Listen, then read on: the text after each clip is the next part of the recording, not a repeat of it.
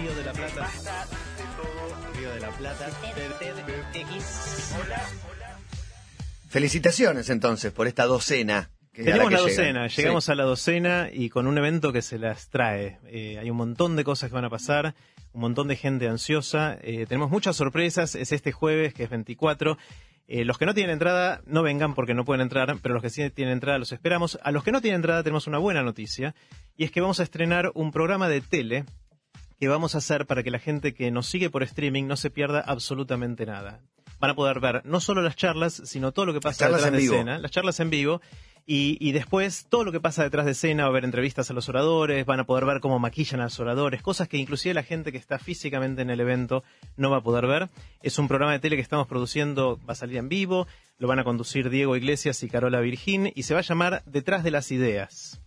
Ok, Eh, o sea que en el streaming, además de ver las charlas, eh, la transmisión es completa y con profesionales vamos a estar Exactamente. transmitiendo en streaming durante Al- toda la jornada. Toda la jornada, la transmisión empieza a 8 y media de la mañana en tdxriodelaplata.org y va a terminar más o menos 7 menos, 4, menos cuarto de la tarde, así que va a ser un día completo de mucha intensidad, muchas ideas, muchos estímulos. Muy bien. ¿Y qué los trae por aquí, muchachos? Bueno, no, vimos, vimos luz y subimos. Este... Bienvenidos. no, hoy vamos a hablar de evolución. Vamos Bien. a hablar de, de cómo los seres humanos llegamos a, a este mundo y a ser lo que somos y también las otras especies animales. Eh, y después pensar un poco qué cosas van a poder pasar hacia adelante, cómo va a seguir esta historia de la evolución de los humanos y de las especies a partir de todo lo que tiene que ver con la manipulación de la genética. Eh, recordemos primero algunas cosas acerca de, de la evolución natural, digamos. Eh, cada especie que está en el mundo existe porque está adaptada a- al medio en el que vive, ¿no? Y las especies que han sobrevivido son aquellas, esa es la famosa teoría de Darwin, las especies que sobreviven son aquellas que se adaptan mejor a su entorno. La, la evolución no favorece que seas necesariamente más grande. A veces ser chiquito garpa más que ser grande, a veces Claro. ser grande garpa más que ser chiquito. Cada especie encuentra su lugar en este mundo, su nicho. De repente la jirafa desarrolla el cuello largo para comer hojas que nadie más puede comer y como nadie más las puede comer, tiene un montón de comida disponible y eso le hace exitosa a su especie. Las especies cambian porque a veces, de casualidad, por azar, ocurre una mutación. Al engendrar una nueva criatura, un hijo de un padre o una madre, algo genéticamente sale mal. Sale mal entre comillas, porque a veces ese cambio resulta positivo. Si ese cambio... Entonces, que- resulta positivo no es por azar. bueno, eh, sí, a veces sale mal, a veces sale bien, digamos, pero al azar ocurre una mutación y esa mutación a veces hace que el bebé nazca peor y a veces hace que el bebé nazca mejor que los padres. Si ocurre que nace mejor, esa es una especie que se adapta mejor al medio a partir de ese cambio y gradualmente ese cambio se, se- se esparce entre la población y la especie cambia. Este es un proceso ridículamente lento. Es un proceso de cientos de miles a millones de años. Eh, incluso si uno, por ejemplo, quisiera hacer un experimento, supongamos que tuviéramos dos islas eh, distintas y soltamos un, un- un grupo de animales en una isla y en la otra y los dejamos por miles de años, cientos de miles de años sin que nadie los toque, vos volvés y muy probablemente esos dos animales, esas dos especies que eran eh, la misma, sean especies distintas porque cada uno O hayan haya generado ido- muchas otras especies. También, bueno, ¿o no? hayan ido cambiando, También. adaptándose a, a ese medio en el que en el que crecen. Ahora, para que haya diferencias apreciables, los tiempos de nuevo, los tiempos son larguísimos. Miles. Eh, los hombres llegamos así, eh, derivamos de un ancestro común con los chimpancés que vivió hace eh, más de 5 millones de años. O sea, ir del chimpancé al humano, 5 millones de años de, de tiempo. Y el hombre, tal cual somos nosotros, el Homo sapiens, no tiene más de 200.000, entre 150 y 200.000 años. En general, la mayoría de la gente cuando piensa en la evolución se la imagina lineal, algo así como y el cuarto árbitro levanta el cartel, sale el neandertal, Sale el entra el Homo sapiens. entra el hombre. Eh, pero la realidad no es así. Eh, la- los- las especies se van, eh, se, Fusionando. se van eh, diversificando en algún sentido y coexisten. Hubo momentos, por ejemplo, en la Tierra donde llegaron a haber ocho razas de humanos distintos, no razas como uno puede decir, este, eh, orientales, eh, negros Claro, o blancos, claro. sino ocho tipos de homínidos distintos, di- distintos tipos de hombres coexistiendo al mismo tiempo en el planeta. Esta situación de ahora, donde existe una única especie humana, es absolutamente excepcional. Este, este grupo que somos nosotros, los Homo sapiens sapiens, tuvieron tanto éxito que se liquidaron a los neandertales y todos los otros que. Eso te iba, te iba a hablar de eso. Finalmente, la especie más fuerte liquidó a las otras. Me, me da la sensación. Eh, efectivamente, en otras especies animales no necesariamente es así, por eso vos tenés tantas razas de perros distintas, tantos tipos de aves distintas, no son todos los pájaros iguales. En la raza humana quedó una sola, que somos nosotros. Y aunque pueda parecer que entre un chimpancé y un humano hay una diferencia enorme, si vos comparás el ADN, el genoma de un Nada. chimpancé, con el genoma de un humano, ni tanto ni tampoco. La diferencia es más o menos 5%. Bueno, muchísimo. O sea, o sea, la coincidencia es 95%. Es 95. Pero Somos no hay muchas eh, razas humanas, eh, está mal dicho, ya sé, el Día de la Diversidad, mátenme. Etnias. Mándenme. Sí, pero en las etnias, eh, porque quiero pensar en los diferentes tipos de homínidos y la diferencia entre los diferentes tipos de etnias que encontramos hoy en el mundo. Mira, Claro, la- la- la ¿Cómo eran los, muchos homínidos, o, la- o dos por lo menos? La definición de que dos, eh, dos seres sean de una especie distinta eh, quiere- eh, es cuando no pueden tener hijos. Entonces, si vos tenés una hembra de una, de una especie con una hembra de otra especie, no pueden tener hijos fértiles. Eh, entonces, si vos con una persona de otra etnia copulás, Sí, en, engendrás tener. y tenés hijos, son de la misma especie. Correcto. Eh, si lo hicieras con una hembra chimpancé, eh, no, no podrías ¿En tener, hijos, somos especies distintas. Por las dudas no probemos, a ver. Eh, igual hay un video que descubrimos con Jerry esta semana que nos pareció espectacular, que les recomendamos a todos los que tengan una compu cerca que no se la pierdan. Cualquiera que tenga duda si el hombre viene del mono, que se meta a ba- barra, barra columna eh, y vea, es un video, voy a contar de qué se trata muy superficial. Es una, una investigadora que le pide a los monos que hagan cierta gracia y cuando hacen la gracia les da un premio, comida. Al primer mono le da pepino eh, y el pepino le gusta al mono, el mono se lo come feliz. Pero al mono de al lado hace la misma gracia y la investigadora le da una uva. Que al- a la uva le gusta mucho más a los monos que al pepino. El primer, el primer mono ve que el otro El hizo otro lo mismo y se gana una uva, vuelve a hacer la gracia y le vuelven a dar pepino y lo que sigue lo van a tener que ver después si ustedes si quieren lo miran en la la bronca tanda. que se agarra ese mono Sí. con el Pero cualquiera que tenga duda Me de, cagar. de que venimos de ahí tiene que ver ese video y la, la duda que queda acá me, me aclarada. ha retado mucho, me ha retado mucho y después tenía razón una vez más. ¿Con el pepino? No, no, no, cuando contaron que le daban guita a los monos, una especie, le cambiaban fruta por valores, y dije, chao, la mona se hizo prostituta. Y, efectivamente era lo que había pasado, sí. Eh, es parte de ese mismo experimento, es parte de una charla TEDx que, que, que dio un tipo que se llama Franz de Val. Es muy divertido el video, así que después eh, véanlo. Pero lo interesante es que la, la- la- la evolución ya fue. La evolución en algún ¿Cómo ya sentido... fue? ¿Estamos pa- involucionando? No, pero pa- para la escala humana, como toma tanto tiempo, nosotros no, no es un fenómeno relevante para nosotros. No vas a ver suceder la evolución, porque habría que esperar cientos de miles de años y ninguno va a estar acá cuando eso suceda. Entonces, para los humanos, la evolución es muy interesante para entender el pasado, pero no nos permite afectar en nada el futuro. ¿Y cuánto incide la medicina en eso, Santiago? Bueno, hay dos factores muy importantes. Es- Está bien bueno lo que decís. Por un lado está el hecho de que toma mucho tiempo. Claro. Pero aparte, la evolución para funcionar requería que los individuos menos adaptados se mueran. Antes de tener Y- hijos. Antes de tener hijos, y entonces Claro. los más adaptados dejaban crías y los menos adaptados no, y entonces la especie se, se- se- Fortalecía. se fortalecía con los rasgos de los más adaptados. Acá, en, digamos, eh, felizmente, logramos que sobreviva mucha gente que está pobremente adaptada al mundo. Pero, pero nosotros hacemos a través de cosas artificiales, de prótesis, de, de medicamentos, logramos prolongar la vida, incluso llegar a edad reproductiva a muchas personas que en un mundo más darwinista, eh, en el sentido de- evolutivo, Nunca hubieran llegado nunca a hubieran ser llegado presidenta. a, a grandes y a, y a tener hijos. Entonces, tanto por el hecho de que nosotros logramos que artificialmente las personas eh, prolonguen su vida, como por el hecho del tiempo que toma, la verdad es que si nosotros no hacemos algo, la evolución se, se- se terminó. Pero ustedes saben, los hombres somos bichos muy inquietos, Muy. los seres humanos, y no queremos que la evolución se termine, pero en realidad lo que tenemos como recurso a mano es meterle mano nosotros a la genética. Si vos podés cambiar el genoma de una especie y, y- y modificar cómo va a ser el descendiente, en realidad podés hacer que la evolución ocurra y ocurra en un tiempo muchísimo más acelerado, forzadamente por los seres humanos. Hay una charla TED muy interesante de un tipo que se llama Harvey Feinberg, la pueden ver ahí también en core.to barra columna, que se llama ¿Estamos listos para la neoevolución? Y la neoevolución es esto, ya no una evolución que depende del azar, que depende de las mutaciones, que, que toma muchísimo tiempo, sino una evolución forzada por el hombre a través de la manipulación genética y el diseño de nuevas especies.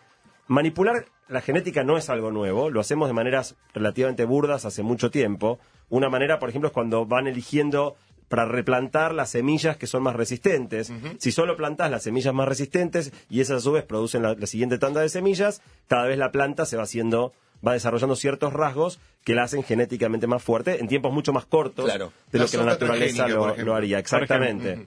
También la cruza de perros, por ejemplo, para acentuar ciertos rasgos. Muchas razas hoy en día no hubieran aparecido espontáneamente, pero eligiendo ciertos rasgos, los perros más grandotes, cruzamos siempre los más grandotes, esa especie va ganando en tamaño y hoy muchas de las especies que conocemos en realidad son más obra de los humanos en, en bastante tiempo, no de manipular los genes directo, pero sí de esta cruza De, de selectiva. hecho, hay ciertas razas que no se pueden reproducir solos. Si vos dejas un, un bulldog inglés con otro bulldog inglés, no hay chance que se reproduzcan. Tiene que estar la mano del hombre, si no es imposible. Bueno, eso muy probablemente, fíjate que en No la sabía. naturaleza eso nunca podría haber sucedido, ¿no? Esa es una especie que se extinguía y nosotros de nuevo le, le prolongamos la, la existencia. También el injerto de vegetales, vegetales híbridos que tienen mezcla genética de Los dos seres especies. humanos también hemos toqueteado eso. Bueno, los- lo- el, el- el genoma de los humanos no lo hemos toqueteado mucho. Lo que sí estamos haciendo, y es un dato interesante, es que hoy ya existen técnicas que te permiten elegir el sexo de los hijos. No es una enorme manipulación, pero, No, digo, son- pero, pero es, Sí, bastante. es un cambio, sí. Bueno, para lo poco que hemos tocado nos parece muchísimo. Y también en otras maneras hemos ya empezado a afectar de- el mundo de maneras muy profundas. Eh, hay un caso que nos asombró muchísimo con, con Santi preparando la columna de cómo afectamos un ecosistema de una manera drástica. Eh, no sé si se acuerdan que en el último TDX Río de la Plata, cuando hicimos el, el evento enfocado en educación en abril, uno de los oradores fue el mismísimo Charles Darwin, eh, que lo trajimos de vuelta a la vida. Nos hicimos la pregunta, ¿qué charla TED hubiese dado Charles Darwin si hubiese tenido la, posibilidad de hacerlo? Eh, y trabajando con expertos, él dio su charla. Vino un actor que hizo de él, pero con el guion preparado por los expertos, ¿no? Eh, y lo que contaba eh, Charles o Carlitos en su charla es de su viaje por las Galápagos, que son estas islas que quedan al oeste de Ecuador, sobre el Pacífico. Son islas muy especiales porque están bastante aisladas de- del resto de- del mundo, con lo cual casi fue un laboratorio experimental para la evolución natural a lo, largo, a lo largo de los millones de años. Y ahí lo que observó Darwin es que había unos pájaros que son los pinzones, eh, y él observó que los picos de los pinzones eran distintos en cada una de las islitas de las Galápagos, que es un archipiélago que tiene bastantes islitas. Y también observó cambios con las tortugas gigantes. Saben que ahí están estas tortugas Sí, sí. increíbles que pueden vivir 150 años, que son re grandes en todas esas islas, que no son iguales en todas las islas. De hecho, algunos pobladores eh, cancherean que pueden distinguir de qué isla es la carne de una tortuga por el sabor. Ahí se comen o se comían tradicionalmente y podían distinguir de, de cuál de las islitas era porque va cambiando el sabor y efectivamente son distintas especies y cuando Darwin volvió de su viaje eso lo inspiró entre otras cosas para la teoría del origen común y, la evolución natural que fue su gran contribución. Bueno, la historia es que las Galápagos son el paraíso para todos los que estudian la evolución, están aisladas, toda esta riqueza biológica eh, y estas, la- las tortugas en particular, eh, pudieron vivir ahí tanto porque en estas islas cada tanto hay mucha neblina. Y esta neblina, como hay grandes bosques, acá caen gotitas de las hojas de los árboles y se arman charcos alrededor de los árboles y es ahí donde viven estas tortugas. Esos charcos son los lugares ideales para estas tortugas, ahí tienen la alimentación, eh, la, la frescura del agua, todo Claro, lo que necesitan para, para vivir. Eh, y de esa manera, a lo largo de millones de años, fueron desarrollándose. Pero las Galápagos también tienen mucha historia de cómo los seres humanos afectamos en todo esto. Eh, ¿Se acuerdan que hace un par de semanas hablamos del descu- de descubrimientos y los viajes de Colón y esta gente? Para el año 1500, cuando la gente ya estaba en América, dijo, bueno, ¿qué pasa si seguimos navegando por el Pacífico desde lado. América hasta Asia? Y un montón de gente cuando hacía eso, hacía una escala técnica en las Galápagos. O sea, iba con el barquito, decía, bueno, paremos un poco en las Galápagos a estirar las piernas, a descansar, y también a cambiar un poco de comida, porque esta gente venía en sus barcos con cabras. Llevaban cabras y las iban matando, ordeñando o matando, y con eso podían eh, comer durante el viaje. Cuando llegaban a las Galápagos, decían, agarremos alguna tortuguita, llevémonos algunas tortugas que tenían la propiedad de que podías mantenerla dentro de su caparazón por un año y todavía estaban bien para hacer comidas, con lo cual para los barcos estos era fantástico. Y como las ¿Que tor- una, una vez muerta? No. no, no, las mantenían vivas, inclusive muertas también aguantan bastante tiempo. Ok. Eh, podí- pero podés mantenerlas vivas, las daban vueltas, las ponían sobre la parte, como viste, cuando das vuelta una cucaracha queda así pataleando para arriba, lo mismo con, con las, las tortugas. Eh, lo que el, eh, lo que pasaba era, de- para hacer lugar para estas tortugas, dejaban las cabras en Ah, Galápagos. en en Galápagos históricamente no había cabras, la cabra no es un lugar de, de Me Galápagos. hubiera quedado con las cabras yo, ¿no? Te hubiese quedado- bueno, parece que las tortugas son muy ricas, es una exquisitez la, la tortuga y la gente Más que decía, la cucaracha seguro. Dejemos, dejemos las, las cabras acá, Matías, y las cucarachas parece que sigue, sigue complicada la picar todo. Sí, sí, le empieza- no, Me acuerdo porque hicimos el una columna especial con mención exagerada de estos Sí, sí, temas sí. que Matías está trepado a las paredes. aquí. Bueno, eh, eh, bueno, la cosa es que estos seguían después y se iban a, a Asia con, con las tortugas, dejaban las cabras. Y eh, la isla principal de las Galápagos se llama Isabela. En, en esa isla fueron dejando algunas de estas cabras que de a poquito empezaron a reproducirse. Las cabras les gusta reproducirse, como a muchos de los animales, diría a todos. Las personas. Eh, y las personas también. El tema es que hasta más o menos 1970, pasaron 500 años, hasta 1970, estas cabras estaban aisla- aisladas en una partecita de la isla, porque hay, hay todo un camino de lava que separa la isla en dos pedazos, y a las cabras les es muy difícil pasar para el otro lado y no pasaban. Con lo cual las cabras vivían bien sin molestar a nadie, en, el, en la gran mayoría de la isla estaban confinadas a este pedacito. Hasta que, en 1970 más o menos, algunas cabras, pocas, aprendieron a cruzar este río de lava congelada que hay en la mitad de la isla y empezaron a invadir toda esta isla que es bastante grande. Y empezaron a pasar cosas increíbles. Para 1994, 20 años después de que las cabras llegaran a, esta, la, a la otra parte de la, de la isla, ya había entre 100.000 y 200.000 cabras en la isla de Isabela, en las Galápagos. Eh, y lo que hicieron estas cabras fue morfarse todos los bosques. Esencialmente van comiendo la corteza, comen todos los yuyos, tiran, terminan tirando árboles inclusive, eh, y hicieron que los charcos en los cuales las tortugas pueden crecer desaparezcan porque no goteaba más esa... eh, Y, y realmente la- las tortugas dicen, ¿y ahora dónde nos metemos? Eh, y de poquito fueron muriendo las tortugas y empezaban a declinar con riesgo de extinción. Hasta que en 1994 algunos científicos dijeron, ¿qué hacemos con esto? No podemos seguir la dejando... cabra. Bueno, hubo una discusión grande. De hecho, en 1994 se hizo la cumbre de la tortuga en Inglaterra. Entonces Se Hubo... morfaban la tortuga y no se morfaban la cabra. Qué. Ah, pero morfaban algunas tortugas y había un montón. La cosa es que en, en Inglaterra hicieron la cumbre de la tortuga, se juntaron todos los científicos y se pusieron a discutir, ¿qué hacemos?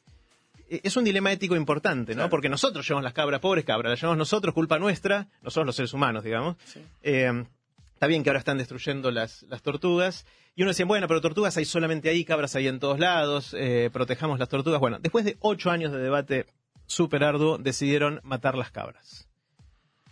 Ahora, no es fácil matar 200.000 cabras salvajes que están rondando por toda una isla. lugar, a la biodiversidad, a la especie. Claro, supuestamente querían afectarlo positivamente porque si las mataban decían, bueno, va a renacer todo lo que había antes y que nosotros los humanos destruimos en, en todo este tiempo. No tan rápido, porque si dependían de los árboles, un árbol en... Algunos, es verdad, pero en cuestión de décadas uno podría, podría volver eh, a, a tener toda esa diversidad. Bueno, la cosa es que decidieron que para matar las cabras, la forma de hacerla era desde helicópteros con francotiradores. Evaluaron distintas opciones y Contrataron- la. Roca Ahí hay un revoleo de guita importante. Seguramente, seguramente. Bueno, en, en core.to barra columna hay un video donde se muestra a estos helicópteros con los francotiradores matando a las pobres cabras. No es apto para sensibles. El video es un video muy cortito, es fuerte. No lo miren si, si pueden eh, sentirse mal. Pero de esta manera mataron al 80% de las cabras. Eh, no pudieron matar todas porque una vez que las cabras se dieron cuenta que el ruido de helicóptero no estaba bueno porque estaba seguido de algo poco muerte, agradable. Cada vez que escuchaban el helicóptero iban y se escondían abajo de un árbol, en una cueva, y era muy difícil encontrar a las que quedaban después de que este 80% eh, fue lo hicieron desaparecer, lo mataron de esa manera. Entonces tuvieron una idea. Parece que las cabras son animales sociales, les gusta estar en grupitos de cabras, y entonces agarraban una cabra, no la mataban, la subían al helicóptero, la llevaban al laboratorio y le ponían un collarcito que emitía una señal de radio. Entonces, y después la llevaban de nuevo y la liberaban. Y entonces volvían dos semanas después y esta cabra se hacía amiga de otras cabras que se les gusta estar juntas y volvían con el helicóptero con un detector de la señal de radio y dicen, mira muchachos, ahí están. Y así fueron liquidando y llegando al, al casi 99% de, de las cabras. A estas cabras eh, que le ponían el collarcito las llamaban las cabras judas porque eran las que delataban a todas las demás de alguna manera. Eh, pobres cabras ni sabían lo que estaban haciendo. Y llegaron a matar el 99% de las cabras. Eh, pero la última vuelta de tuerca fue que para esa misma época eh, pasó alguna cosa rara con los pobladores de las Galápagos, muchos de los cuales se dedican a la pesca. Es gente bastante humilde que viven de la pesca, comen eh, y su familia comen de eso. Y parece que estaban pescando mucho ciertas especies de, de pescado, eh, de peces, que empezaron a tener riesgo de desaparecer. Entonces ¿Por los... las? ¿Cómo? ¿Qué cabras de mierda? ¿Qué tiene que ver las No, no, cabras? no, no, no, cero, los peces, eran los, los pobladores, olvídate de las cabras por un segundo, ya volveremos a las cabras. Los, los pescadores pescaban los peces y algunos peces estaban en vías de extinción, entonces los conservacionistas hicieron el lobby al gobierno y empezaron a poner vedas eh, de pesca, es decir, en cierta época del año no se podía pescar eh, ciertos tipos de peces y los pobladores se enojaban porque dicen, che, yo tengo que comer, no, no me digas que no puedo hacer esto. Y aparte, cabra. No, bueno, aparte le decían a los otros, mira, vos no tenés la autoridad moral porque estás matando a todas esas cabras, Claro. así que no, no me vengas a hinchar con los pececitos, decían. Eh, y entonces los pescadores empezaron a vengarse, empezaron a matar públicamente a las tortugas y a criar cabras y soltarlas. de nuevo. Eh, bueno, esto pasó eh, en- después del- entre el 2000 y el 2010 más o menos, y todo se resolvió, con esto terminamos la historia, de una manera muy interesante con estos pobres pescadores, y es que los pescadores se dieron cuenta que era mejor negocio usar sus barquitos para llevar a los turistas de una isla a la otra que pescar. Que. Entonces dejaron de protestar y ahora ya casi no quedan Y cabras. ahora compran pescado en el mercado. Ahora, o importan, no sé de dónde traerán los pescados. eh, y de esa manera. Bueno, lo interesante de todo esto es que lo- con lo que se viene de los cambios genéticos hacia adelante. Vamos a tener estas discusiones éticas todos los días, eh, pero vamos a ir en más profundidad en un ratito. Dale, hacemos un corte, una pequeña tanda. Ya tengo en punta el video del mono y las uvas, que ya me están poniendo por Twitter, que es imperdible, francamente, y pueden ver más en core.to barra columna, y ahí se meten en cada uno de los videos que han demostrado. Seguimos con evolución tras esta tanda. Y seguimos hablando de evolución en este espacio dedicado a TED, el TEDx Río de la Plata, súper exitoso y ya totalmente agotado sin lugares para este jueves en Tecnópolis. Ahí se trasladará toda la radio para hacer una transmisión especial. ¿A dónde estábamos? Porque nos pusimos a ver el video del mono espectacular, la actitud del mono que le dan el pepino eh, contra el mono que le dan la uva, y el francotirador, una escena digna de una película de acción de Hollywood. ¿no? Los francotiradores matando cabras. Bueno, vamos a seguir hablando ahora de, evolución y manipulación genética, eh, pero acá es donde la cosa se empieza a poner picante, porque todos los mecanismos de manipulación, estos que hablábamos antes, de cruzar ciertas especies, ciertos individuos, este, eran muy lentos, eran toscos. Pero hace unos pocos años se inventó un método que se, se conoce como CRISPR, un nombre medio difícil de pronunciar, CRISPR es una sigla, que básicamente lo que permite es editar genomas como uno edita un documento de texto, digamos. Sí. este. Bueno, vos te dan algo escrito en un documento y vos le cambiás eh, lo que está escrito, Sí. le pones negrita. Bueno, este método CRISPR permite hacer lo mismo con los genomas. De manera que vos podés agarrar un cacho, sacar, borrar, poner. Un rubio eh, de pestañas azules, no sé. Co- Eso. completamente. Eh, y esto está abriendo la puerta a, a manipular los genomas de una manera mucho más rápida, mucho más barata, mucho más efectiva. Eh, lo primero que se ha intentado, y ya hay muchos casos que por ahí algunos recordarán, es eh, tomar especies que ya existen y modificarlas. Hay casos bastante famosos. No como- recuerdo. hay casos bastante famosos como por ejemplo unas, unas medusas que tienen un, un- un gen que las hace brillar en la oscuridad. Fosforescente, sí, Sacaron ese gen de fosforescencia y se lo pusieron a otros animales. Eh, no lo pusimos en core.to, pero hay un video, por ejemplo, de gatos fluo, donde vos apagás la luz y el gato brilla. O sea, el gato es blanco, es un gato angora blanco, pero vos apagás la luz y el gato brilla. Qué locura. Hay plantas, bueno, no lo- no me gusta, me gusta. hay plantas fluo que se usan en la mesita de luz Para para, iluminar, cactus. Para mí, para los iluminar un poquito, la- no, no es una luz fuerte, pero para iluminar un poquito la, la habitación. Eh, y después hay cosas ya con usos más específicos. Por ejemplo, le sacaron el gen al escorpión que el escorpión usa para producir el veneno y se lo metieron a un repollo. Y hicieron un repollo venenoso, un repollo que produce veneno de escorpión eh, de una manera que mata cualquier peste. Entonces ningún bicho se puede comer ese repollo porque se muere, pero no afecta en teoría a humanos. Entonces eh, Yo no lo es, es- comería, es un repollo, digamos, que, que puede hacer veneno. También eh, se usan las bacterias, por ejemplo, y se les modifica el organismo, se les meten genes para que, por ejemplo, una bacteria produzca ciertas cosas que necesitamos nosotros. Entonces, por ejemplo, hoy existen bacterias capaces de producir insulina, o sea, la misma proteína que está en la insulina, buenísimo. para poder a los diabéticos, en vez de tener que, que producir insulina, este, como se produce en el páncreas humano, directamente esta Sí. bacteria Te digo, lo hace por nosotros. Santi, la sensación que tengo, que es cuando, cuando viene a resolver alguna cuestión médica o aportar algo que, que nos haga la vida más larga y más placentera, hay un debate, pero casi que no hay contraindicaciones. Cuando todo se ciña a lo estético, Claro. me parece que ahí es cuando todos nos horrorizamos. Y por ahí contradictoriamente, porque muchos por ahí lo usaríamos o lo usarían para, no sé, para elegir características estéticas, aún con el riesgo de que seamos todos iguales. En el Sí, lo que los cánones estéticos son parecidos los, los que gustan. Cuando un genoma determina el color de ojo de una persona y nos ponemos todo en contra. Ahora, si ese genoma hace que no repita Si vos podés una elegirlo, enfermedad elegí. hereditaria, Claro. Cáncer de mama, la que vos quieras, y está bueno. decís. Totalmente, esto igual es con especies animales, todavía Claro. no nos hemos metido, vamos a meternos en dos minutos con los seres humanos, pero con especies animales tenés un montón de estos casos, eh, animales y vegetales, ¿no? Hay mucho en alimentos también. En algún momento habían hecho unos tomates, por ejemplo, que tardaban mucho más en pudrirse, eh, los lanzaron al mercado y no se pudrían porque les habían metido un gen de otra especie que hacía que duraran mucho más tiempo antes de ponerse blanditos. Que haga bien comerlos Eh, también. Porque... Se suponía que no hacía mal, pero finalmente lo sacaron del mercado porque perdían mucho sabor. Parte de la manipulación genética Claro. hacía que no fueran ricos y, y ese proyecto Y- falló. Pero hay muchos, es lo que se conoce como alimentos transgénicos Claro. o eh, o- organismos genéticamente modificados.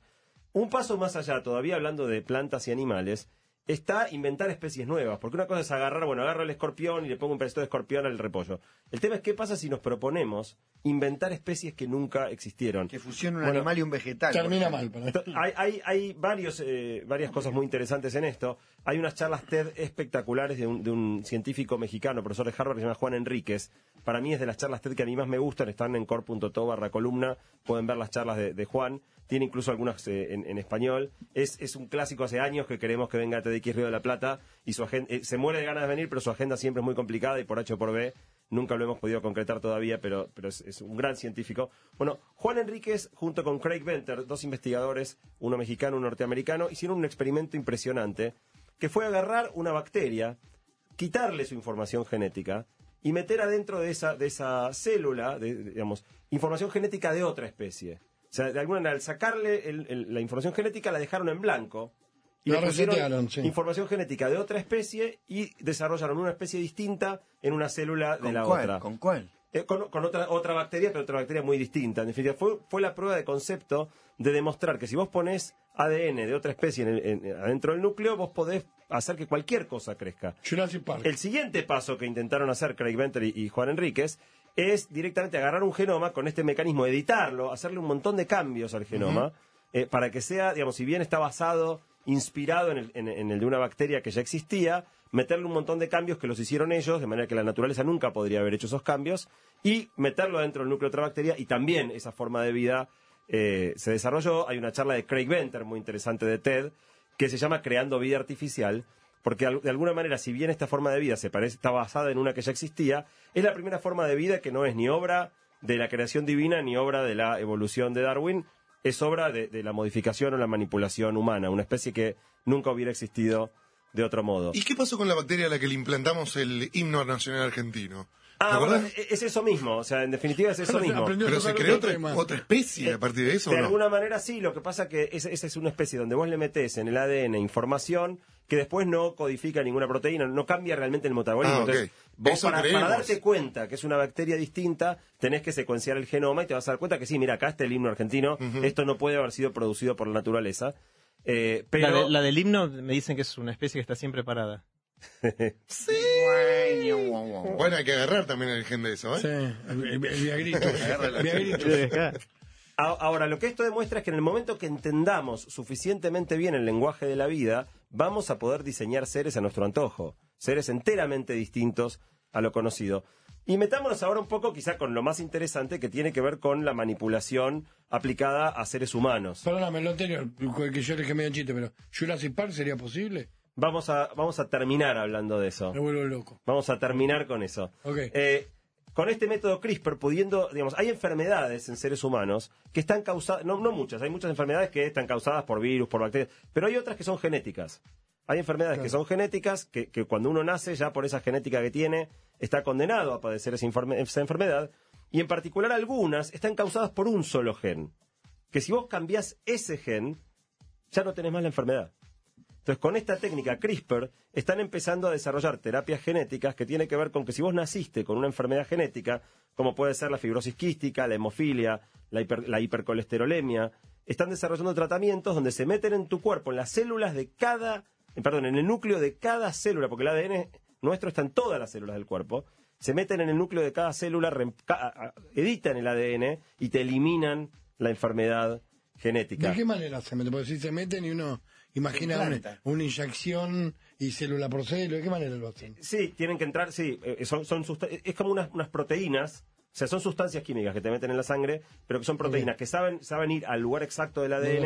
Eso, eso es ese método CRISPR. Es una proteína que sabe dónde ir, busca en el ADN el pedacito que le dijeron que cambie, corta el ADN, saca el pedazo que no va, inserta el pedazo que va y lo deja corregido. Eh, en una, es en una escala eh, mi- eh, microscópica, con lo cual es muy difícil imaginar, pero así básicamente es como, como el método funciona.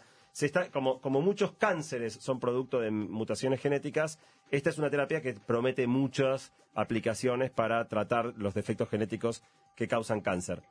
Y la, última cuestión interesante en este aspecto de la evolución, antes de meternos con, Jurassic Park, que Cabo está acá esperando, es eh, otra charla de Juan Enríquez que pueden ver en core.to barra columna, que se llama ¿Serán nuestros hijos otro tipo de especie?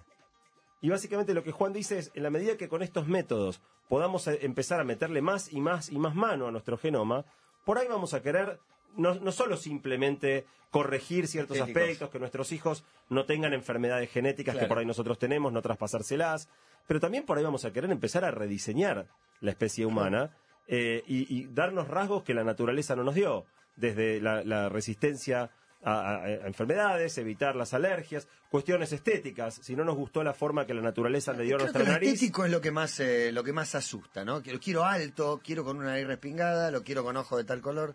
Mira, o sea, eh, eh, los cambios estéticos al final del día pueden producir una, una uniformidad, pero también son los más inofensivos. Cambiarte genéticamente la forma de la nariz es difícil que, que tenga grandes efectos secundarios. Ahora, cuando le estás metiendo la mano a cosas más sensibles, claramente este es, es- es un, un proceso que tiene grandes eh, por- potenciales problemas Claro. No, éticos mejorar y, el, y sociales. humano desde el diseño, más adaptable a la vida que vivimos, a los lugares donde nos desarrollamos. Bueno, Juan Enríquez va tan lejos como sostener que tal vez nuestros hijos o nuestros nietos sean directamente una especie distinta a nosotros, eh, del mismo modo que nosotros diferimos de los chimpancés, no a partir de que de la evolución que tomaba cientos de miles o millones de años, sino de la acción humana modificando eh, los genes.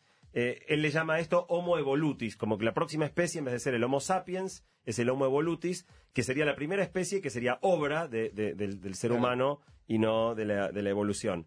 Eh, metámonos para terminar con el tema que eh, planteaba Cabo, que es que otra de las aplicaciones posibles de la manipulación genética, que ha rondado la fantasía de los seres humanos desde siempre, es la hipótesis de poder volver a la vida animales que se han extinto. Digamos, la, la- la saga Jurassic Park ha sacado muy buen rédito de esa fantasía, de la fantasía de volver a ver eh, a los dinosaurios en particular. Hay toda una rama de la biología que se llama eh, biología de la resurrección, que justamente lo que busca es hacer el proceso inverso al de la extinción de especies. Agarrar, colocar ADN de una especie extinguida en el núcleo de una célula de una especie eh, que todavía vive, digamos, con el mismo procedimiento que habían hecho Venter y, y- y Juan Enríquez, eh, y lograr que esa, especie extinguida vuelva a generar organismos vivos.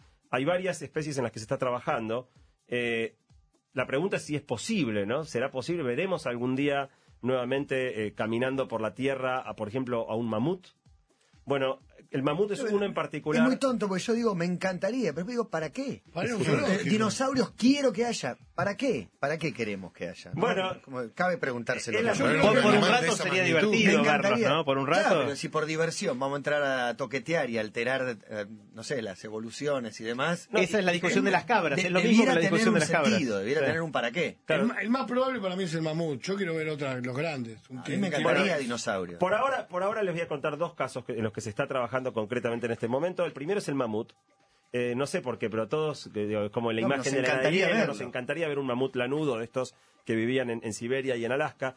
Lo- lo- lo- el mamut prácticamente desapareció de la faz de la Tierra hace 10.000 años. Los últimos, últimos en realidad murieron hace nada más que 4.000. En el 2013, en el norte de Siberia, encontraron un cadáver de mamut de hace 10.000 años, pero que había sido congelado eh, y quedó muy, muy bien preservado. Le llamaron Buttercup a este mamut muerto. eh, y tenía tejidos, no, no- no era solo el esqueleto, había tejidos e incluso había algunas muestras de sangre. Eh, con eso, de alguna está. manera, sacaron el ADN, eh, pero no está completo. O sea, no, no lograron encontrar tejido que, intacto. El paso de los 10.000 años había dañado en alguna medida el, el ADN que, que se encontró. Y lo que están tratando de hacer, de alguna manera, con uno, como si fuera una- un rompecabezas, encontrar diferentes pedazos en diferentes células del mamut y reconstruir el genoma completo. Y la idea, en el momento que tengan el ADN completo del mamut, la idea es colocar el, el embrio- el- el- el ADN en una célula, en un embrión de elefante, y tratar de gestarlo en el vientre de una elefanta asiática. Por eso a ver que si el elefante pueden- más cae más. Y que nazca una hembra de mamut, ya que estamos, así puede tener cría. Bueno, el- el- un, un dato importante es que, es que el sexo va a ser el de ese individuo que se encontró. Claro. Y de hecho, aunque si lograran que nazca uno, no van a poder reproducirlo porque van a tener un individuo de un único sexo. Con lo cual, la única manera después pero- de mantener al mamut lanudo sería clonándolos o repitiendo este mismo proceso El en el vientre de una elefanta. elefante. Eh, una hipótesis, si no logran reconstruir el genoma de mamut completo, eh, una de las hipótesis que discuten, es armar un híbrido entre mamut y elefante, rellenando. flequillo. Solo flequillo. rellenando los pedazos de genoma del mamut que no puedan conseguir con genoma de elefante y ver si eso da una criatura que pueda vivir, que igual no sería idéntica al, al mamut como lo conocimos. Otro ejemplo, otro ejemplo interesante de resucitación eh, lo- se intentó hacer con una, una rana en Australia, que es una rana muy particular, porque ustedes saben, las ranas ponen los huevos en el agua y se las pican, y después nacen los, Un los- tío los- mío también. nacen los renacuajos y, y se crían Sí, y solos, solo. digamos. Eh, en esta rana era muy particular porque se comía los huevos, los ponía los huevos, se los comía eh, y, y los, los bebés, los renacuajos nacían en su estómago. Ah. Y después es como que los iba Los escupiendo a medida que, que salían los renacuajos. Esta rana se extinguió en la década del 80, eh, pero eh, queda un, un ADN conservado eh, completo, porque fue hace, algo- fue hace relativamente poco. Con esta rana es la primera que lograron colocar ese ADN de esta especie extinguida en el núcleo de, de un- un- una célula de una especie ex- existente y lograron que se formen embriones. Eh, y, y la- y después le, le miraron el genoma y eran embriones de la rana esta eh, extinta. Después los, los embriones murieron a los próximos, a los pocos días, todavía no lograron que nazca un individuo de esta especie, pero están bastante cerca, digo, ya lograron por lo menos volver a la vida en formato de embrión por unos días eh, a, a esta especie eh, extinguida. Con lo la cual, rana no me interesa, no- lo más mínimo. Yo quiero el T-Rex. bueno, de- se- digo, primero Uno tenemos menos que de- lograrla con un uno. triceratops, uno que y- no sea destructivo. Yo creo que los, los dinosaurios va a ser muy difícil porque claro. realmente no queda muestra de ADN de ellos. Pero hay un dato muy interesante, que es que hay un proyecto en Rusia donde están juntando ADN de todas las especies que existen en el mundo. Y van a hacer uno. Y van a hacer, no, van a hacer un banco, una El especie de arca de mezcladito, Noé, El mezcladito. que es como, una, que es como un arca de La Noé, loca. Una Macedonia. La que de alguna manera de alguna manera es la garantía de que si, si Lo que logramos sale, sale. usar esta tecnología nunca más se va a extinguir una especie imagínate un mono con la chota del burro, es un espectáculo. Por favor, cabo, te pido. Un espectáculo. Esto no es No, ciencia. pero sí- sin mezclarlos, o sea, esto, esto es interesante. Es la posibilidad de tener un banco de ADN de todas las especies que han existido, de manera que ella nunca más pueda eh, extinguirse una especie. Si una se extingue, vamos a poder agarrar ese ADN al- almacenado en este banco. Está todo guardado. eh, y todo va a estar Muy de guardado película. para seguir haciendo backups. Con una luz medio De- celeste, en unos tubos, en, en una, en una caverna, ¿no? En un lugar subterráneo. Bueno, esto, esto ya, ya existe y la idea es que esté terminado en el año 2018 como seguro para que ya Para no se mundial, extingan ya que es en más Rusia, especies. Totalmente. Lo van a promocionar para mí. Blatter y, y Volke van a estar presos y lo van a promocionar. Es bueno que traigan un mamut para el puntapié inicial o algo Sería así, ¿no? genial. O sea, El exoesqueleto se olvidaron de filmarlo. Sí, Sí, viste, sí, un papelón eso, pobrecito sale el, el mal. camarógrafo. Bueno, para terminar, obviamente esto genera unos desafíos éticos monumentales. Sí. Así como las cabras destruyeron las Islas Galápagos, no sabemos qué efectos tendría traer de nuevo al mundo especies que ya no existen, que podrían ser predadores de muchas que hoy están y no tienen, no están siendo eh, presa de nadie, no son, no son presa de ese, de ese animal. Pero bueno, obviamente son montones de enigmas que creo que nos vamos a enterar, porque esta tecnología CRISPR está relativamente En madura años va a y en haber pocos novedades. años vamos a tener muchas novedades, tanto de extinción de especies como seguir ma- manipulando los genomas animales, vegetales y humanos. Lo dice Santi Bilinki, quien afirma que la persona que va a vivir 500 años ya existe. Ya Eso no lo dije nosotros. yo, eso lo, eso lo dijo Aubrey de Grey. Otra charla de TED espectacular, un gerontólogo británico brillante. Una charla imperdible que pueden mirar, eh, no en core.to ahora, pero En en. Eso es otra cosa. Y Jerry Garbulski, que estarán comandando la duodécima edición de TED en la Argentina. Mira vos, cómo Así surgió es, nos vemos idea el de algo jueves. chiquito, algo gigantesco, como el TED más convocante del mundo, del planeta Tierra. Y tenemos el lujo que Radio Metro va a estar transmitiendo ahí, así que Todo Basta y Perros también. Sí, Más señor. temprano van a estar en vivo desde TX Río de la Plata, así que muchachos, nos vemos en un par de días. Dale, el jueves nos encontramos ahí, en Tecnópolis. Muchas gracias.